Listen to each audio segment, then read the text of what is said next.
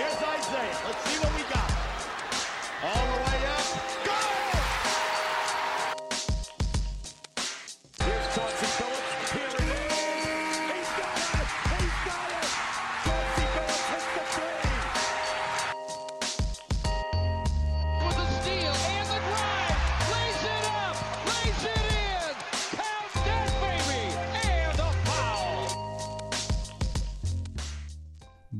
monde et bienvenue pour ce qui est déjà le quatrième épisode des Chroniques de Motor City. Alors, les Chroniques de Motor City, c'est votre podcast dédié à la culture et à l'histoire des Trois Pistons. Vous le savez, ensemble, nous voyageons à travers le temps pour découvrir ou redécouvrir les moments qui ont compté dans la vie de notre franchise préférée, depuis sa création jusqu'à aujourd'hui.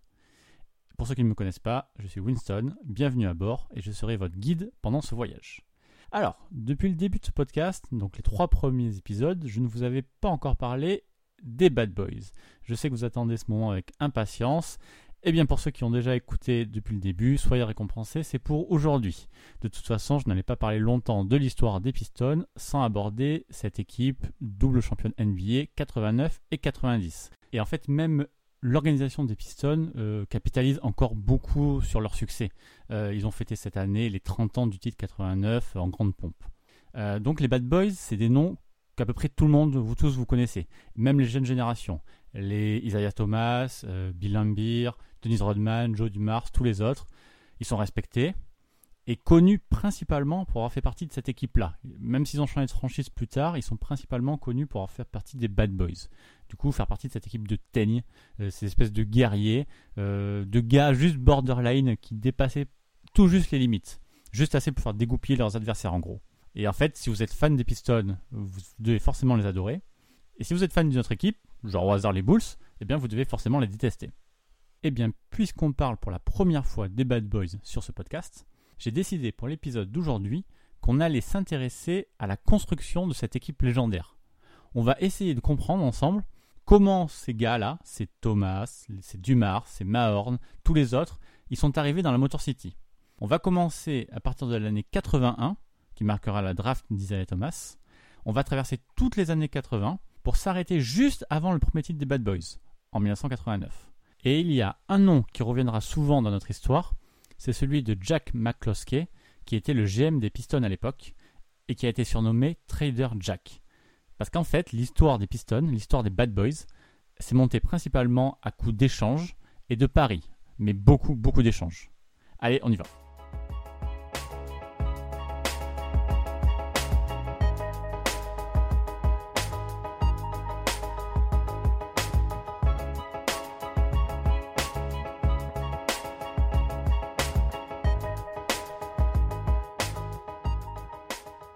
Je vous l'ai dit, parler de la construction des Bad Boys sans parler de Jack McCloskey n'aurait pas beaucoup de sens.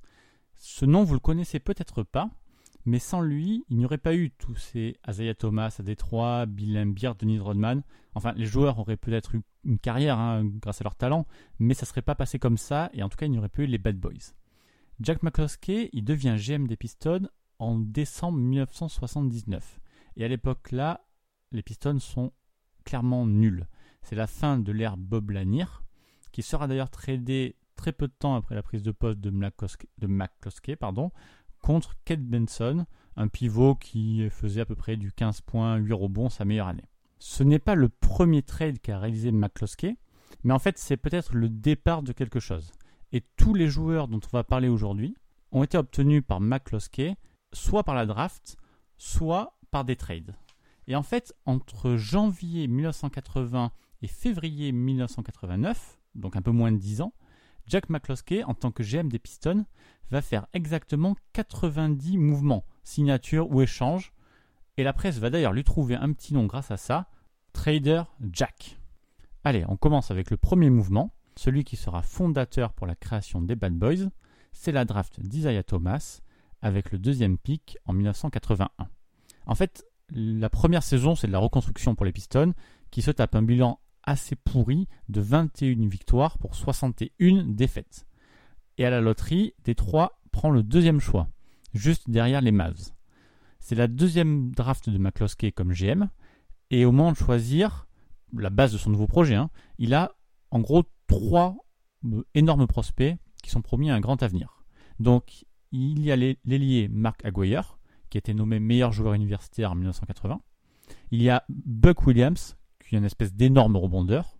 Et donc Isaiah Thomas, champion NCAA avec Indiana, et d'ailleurs nommé meilleur joueur du tournoi. Alors les Mavs, avec leur premier choix, ils ont bien envie de prendre Thomas. Mais en fait, l'histoire dit que leur entretien s'est très mal passé. Thomas n'a pas du tout envie d'aller dans le Texas, et va même jusqu'à refuser de porter un chapeau de cow-boy pour une photo. Du coup, Dallas est un peu refroidi et va complètement passer sur Thomas et se rabattre sur Mark Aguirre. Les Pistons, donc, arrivent deuxième et peuvent donc tout à fait choisir Thomas. Mais Thomas n'a pas non plus envie d'aller à Détroit. Et en fait, ce qu'il aimerait, c'est jouer dans sa ville natale de Chicago. Sauf que les Bulls, ils choisissent en sixième, et il est quasiment impossible qu'Isaiah descende si bas.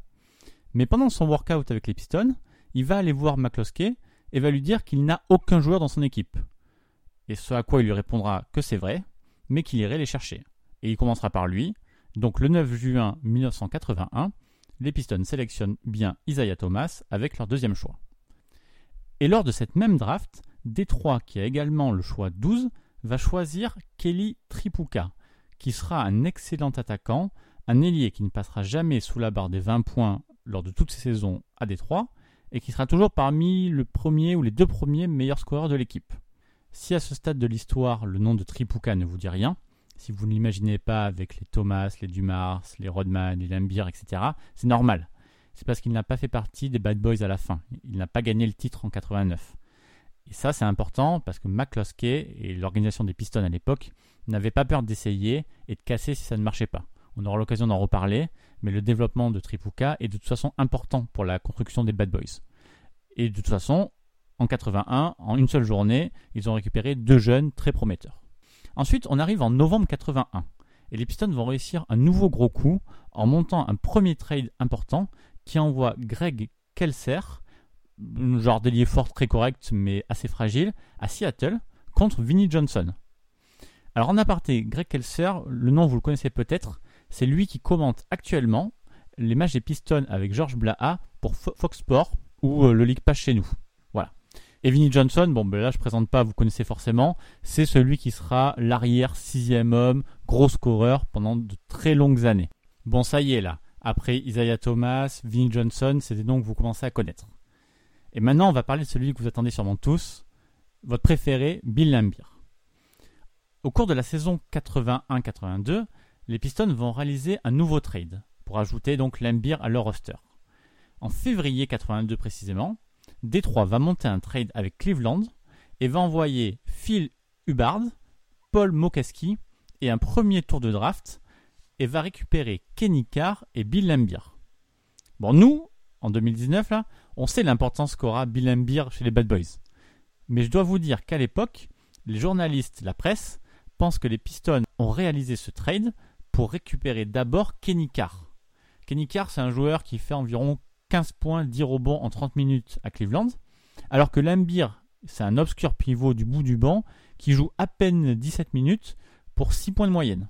Sauf que les Pistons, eux, ils ont déjà compris que Lambir est important, qu'il est le joueur qu'il leur fallait exactement à ce stade de la construction du roster. Et d'ailleurs, dès le trade, Lambir va devenir le pivot titulaire de Détroit, va finir la saison titulaire, il va doubler son temps de jeu, à l'inverse de Carr, euh, qui va être sur le banc et qui va être envoyé dès le mois de juin, euh, renvoyé à Portland contre un premier tour de draft. Et il y a un truc sympa, une, anecdote sympa à raconter à propos de ce trade. Au départ, le propriétaire des caves, Ted Stepien, n'est pas du tout vendeur, il ne veut pas faire ce trade. Mais Ted Stepien, je ne sais pas si vous le connaissez, c'est un gars qui fait partie des pires dirigeants de l'histoire. Avec lui, les Cavs ont connu 66 victoires pour 180 défaites. Et en fait, sa gestion était tellement horrible notamment au niveau des choix de draft qu'il échangeait euh, contre n'importe quoi, que la NBA a carrément inventé une règle, la STPN Rules, pour éviter qu'une franchise puisse échanger des tours de draft sur deux années consécutives ou au-delà de 7 ans. Donc c'est pour vous dire le niveau du mec. Bref, Stepien n'est pas vendeur, il refuse toutes les propositions des Pistons, jusqu'au moment où Détroit ajoute dans le package Mokeski, qui pèse 3 points de moyenne en 13 minutes.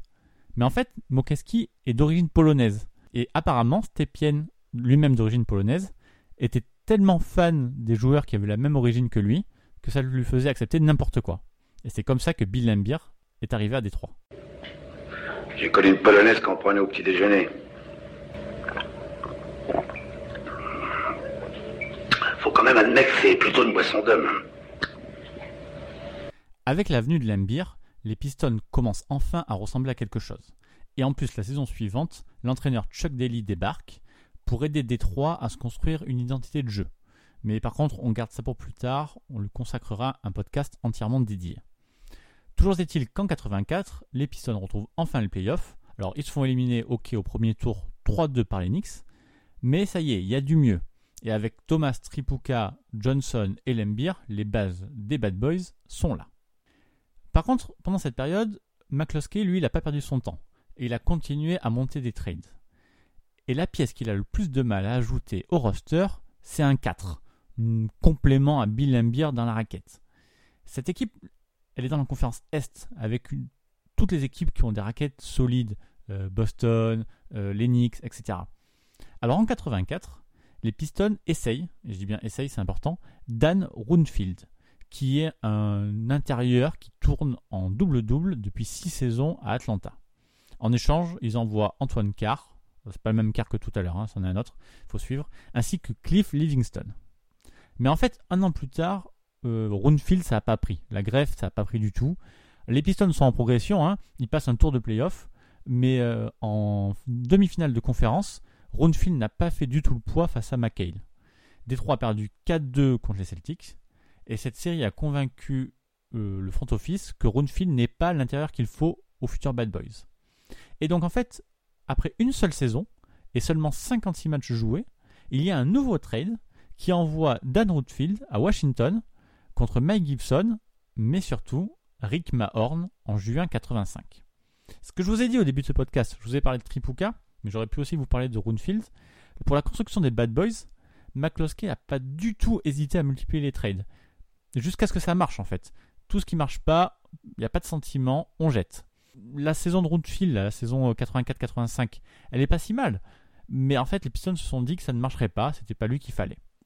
Mais par contre, ils n'étaient pas non plus impatients.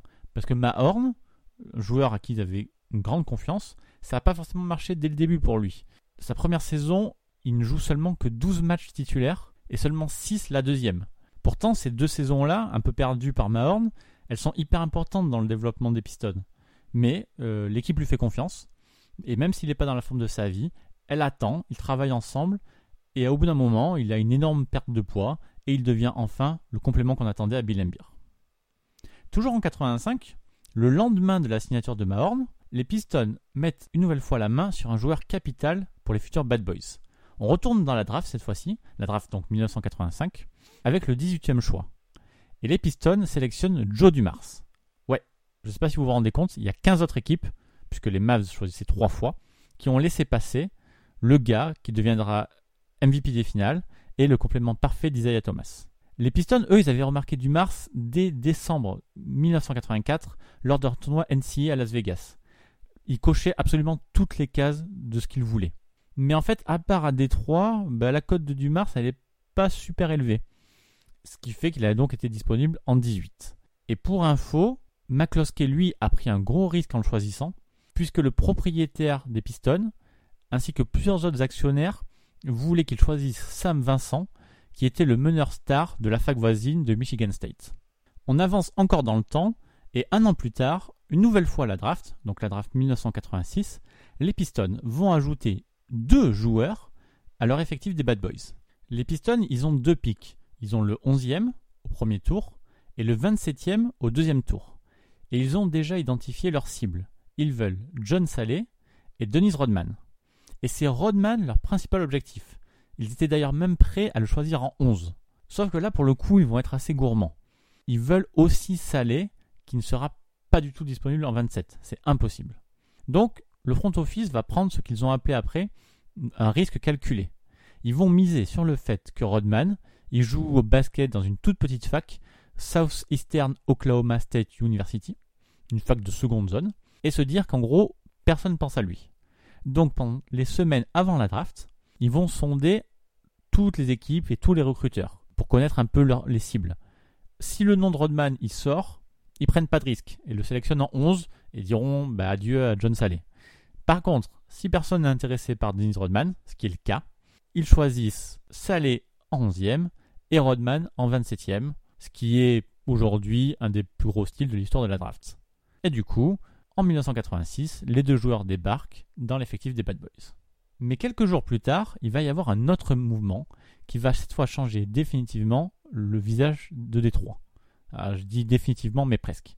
L'équipe là, elle commence à être pas trop mal. hein. On a Isaiah Thomas, Joe Dumars à l'arrière, on a Bill Embiid et Mahorn dans la raquette, Kelly Tripucka à l'aile, et en sortie de banc, Vinnie Johnson, qui va être renforcé donc par les deux draftés, Rodman et Saleh.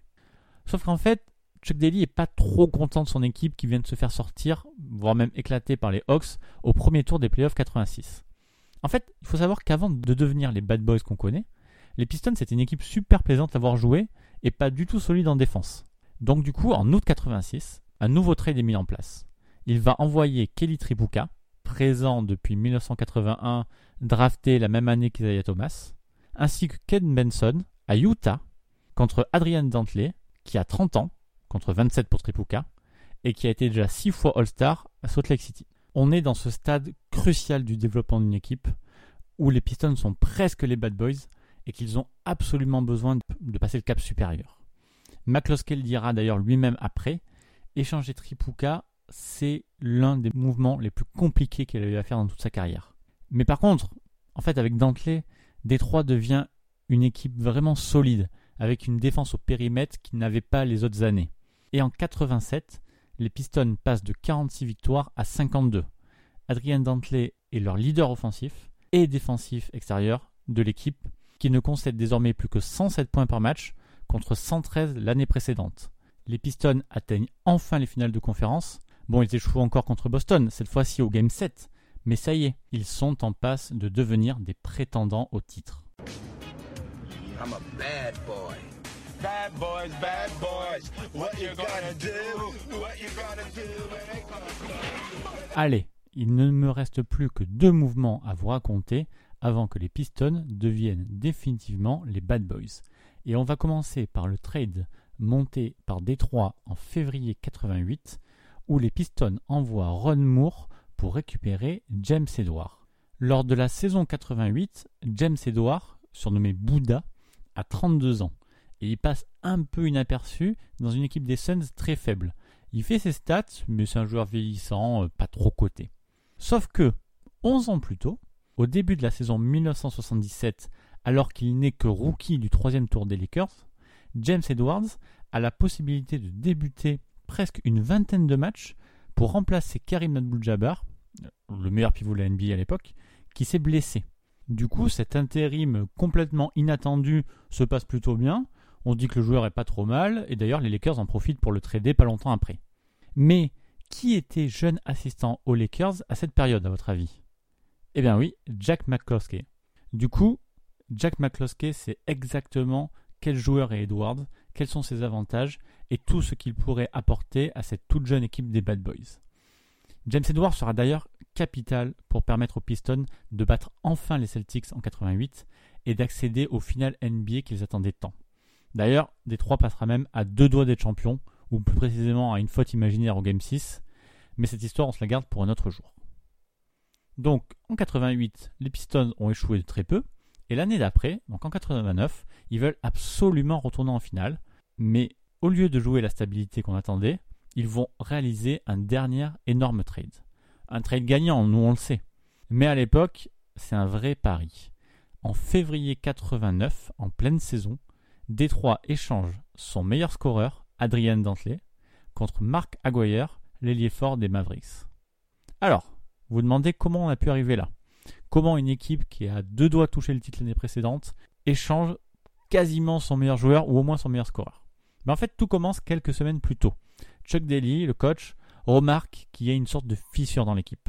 Il y a un problème entre Adrian Dantley et le reste des meneurs de l'équipe.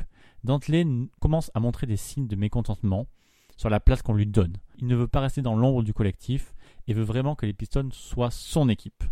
Daly McCloskey essaye immédiatement de résoudre le problème, mais se heurte à un mur. Et puisqu'il y a un vrai risque que le groupe éclate, les Pistons ne prennent aucun risque et contactent deux jours plus tard seulement Dallas pour monter cet échange Dantley-Aguayer.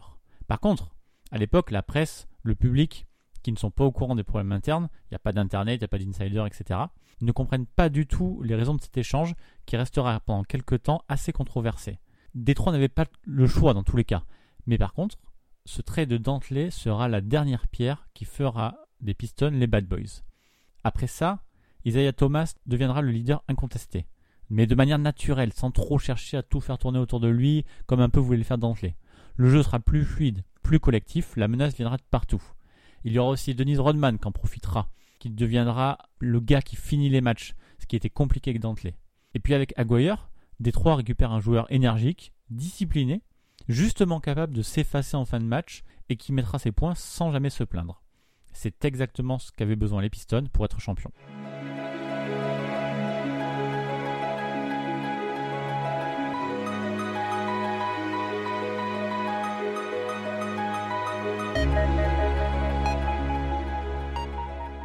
81, la draft d'Isaiah Thomas et de Kelly Tripucka. En 82, les trades de Vinnie Johnson et de Bill Lambier. En 85, le trade de Mahorn et la draft de Dumars. En 86, la draft de Saleh, de Rodman et le trade de Dantley. En 88, le trade de James Edwards et en 89, celui de Mark Aguirre. En moins de 10 ans et à coup d'échanges bien sentis et de bons pics de draft, les Pistons se sont construits une équipe qui restera dans les mémoires, les Bad Boys. Nous aurons plusieurs fois dans ce podcast l'occasion de reparler des Bad Boys, mais je voulais d'abord vous raconter la manière dont ils se sont construits. Ceci est aussi mon hommage à ce grand homme qu'était Jack McCloskey, GM des Detroit Pistons de 1979 à 1992 et décédé à 96 ans en 2017. Cette chronique touche maintenant à sa fin, j'espère que ça vous a plu. Vous pouvez retrouver tous les épisodes sur les plateformes Apple Podcasts, Google Podcasts, Spotify, ainsi que sur les agrégateurs de podcasts comme Podcast Addict sous Android. Encore une fois, merci d'avoir écouté jusqu'à la fin. Merci de parler de ce podcast autour de vous et merci de vos notes Apple Podcasts, c'est toujours très important. Et en attendant le prochain numéro, je vous invite à me retrouver sur Twitter, at pistonfr et sur le site pistonfr.com. Merci de votre soutien et à très bientôt pour une prochaine chronique.